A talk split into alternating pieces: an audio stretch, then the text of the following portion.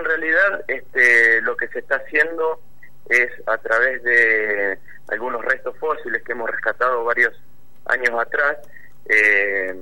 tratar de hacer cierto tipo de estudios sobre los cráneos de estos este, dinosaurios. En este caso en particular, eh, se están analizando cráneos de dinosaurios carnívoros que tenemos acá,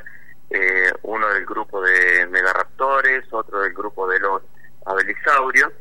y eh, en, este, en esta ocasión, para poder entender un poco más cómo era eh, parte del, sistema eh, de desarrollo nervioso, auditivo, olfatorio, visual y demás, lo que estamos haciendo es tomografías computadas a los cráneos como para poder mirar un poco la parte interna, lo que nosotros no vemos de esos cráneos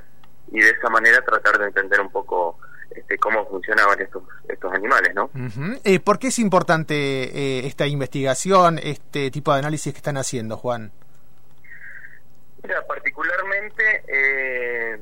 yo podría resaltar varios aspectos. Primero, un equipo de, trabajo conformado por paleontólogos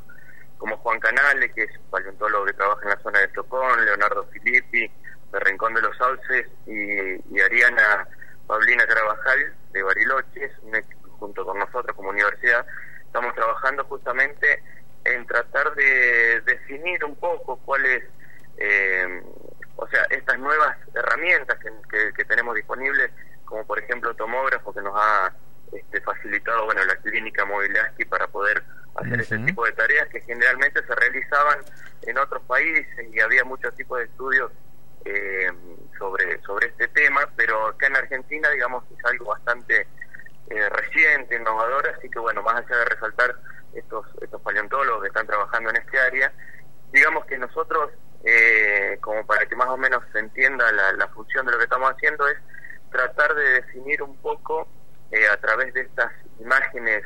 de cómo eran las cavidades, por ejemplo, de, del cerebro de los animales, tratar de entender un poco cuál era el índice de encefalización, un poco para cuán inteligentes podrían llegar a ser este tipo de, animales, recorrer también cómo era este, el lóbulo óptico y qué también podía ver, o lo mismo con el olfato, los lóbulos olfatorios, como para ver qué tan desarrollados estaban los olfatos en este tipo de dinosaurios. Recordemos que los carnívoros, eh, había muchos carnívoros que eran cazadores, otros carroñeros,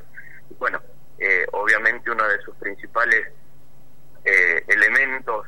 que les permitía, bueno, de, cazar sus presas, era tanto lo, lo, olfatorio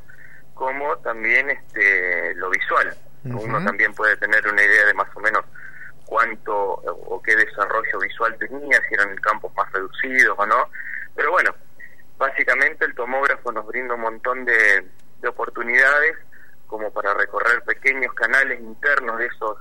de esos cráneos que a nosotros bueno nos van a dar un poco de información este, que hasta el momento es desconocida, ¿no? Claro, tal cual. Estamos hablando con Juan Porfiri, él es parte del equipo del Museo de Ciencias Naturales de nuestra Universidad del Comahue, bueno, el, coordinador de este equipo, Juan, y más allá de la cuestión eh, público-privada, ¿no? Con el involucramiento del sector privado mm, proveyendo este, este equipamiento para la investigación, también hay que decir que hay investigadores regionales muy atentos a esto, desde el museo que funciona en Rincón de los Sauces, desde el museo que funciona en el Chocón, desde el CONICET, un trabajo interinstitucional también en este, en este aspecto.